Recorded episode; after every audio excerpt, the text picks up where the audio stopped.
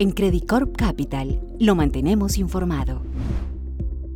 El peso colombiano ha sido la moneda de peor comportamiento a nivel mundial desde comienzos de junio, mientras que el peso chileno se ubica en el tercer puesto durante ese mismo periodo de tiempo, solo superado por el real brasilero. Sin ninguna duda, la tendencia principal de las monedas ha sido explicada por la mayor fortaleza del dólar a nivel global, que lo ha llevado a cotizar prácticamente a la paridad con el euro y ha conducido a que monedas como la libra esterlina o el yen japonés se encuentren actualmente negociándose en sus menores niveles frente al dólar desde 1985 y 1998 respectivamente el acelerado incremento de las tasas de interés por parte de la Reserva Federal y la mayor probabilidad de recesión para finales de este año o comienzos del 2023 han explicado esa mayor fortaleza del dólar a nivel global en los últimos meses. Ahora bien, el peor desempeño relativo del peso chileno y el peso colombiano desde comienzos del mes pasado se justificaría en buena parte por factores idiosincráticos.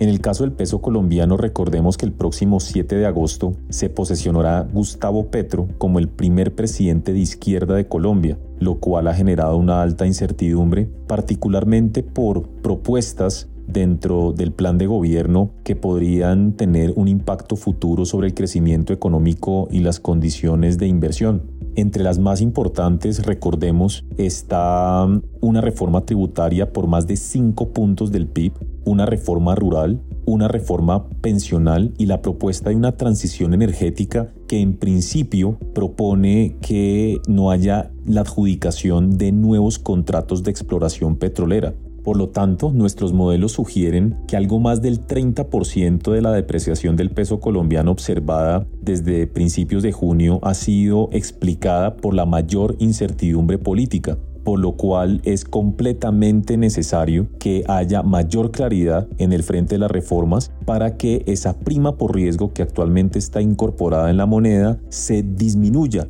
y permita que el dólar vaya convergiendo gradualmente a el nivel justo basado en fundamentales que estimamos entre 3.900 pesos y 4.200. En el caso de Chile, el peso se ha visto fuertemente afectado por la caída del precio del cobre y un petróleo que se mantiene en niveles altos una vez el país es el mayor importador neto de combustibles de la región entre las economías grandes. Adicionalmente, se espera una contracción de la actividad económica a lo largo de todo el 2023, mientras que la cuenta corriente ha mostrado un fuerte deterioro, llevando a que los déficits gemelos de Chile, esto es la suma del déficit en cuenta corriente y el fiscal, sea uno de los más altos del mundo actualmente incrementando la sensibilidad de la moneda a los movimientos del dólar a nivel mundial. A todo esto se suma una incertidumbre política que se mantiene en niveles altos, considerando, por ejemplo, que en los próximos meses se discutirán reformas muy relevantes como la tributaria recientemente presentada por el gobierno y la pensional, que será determinante para el futuro de los mercados de capitales.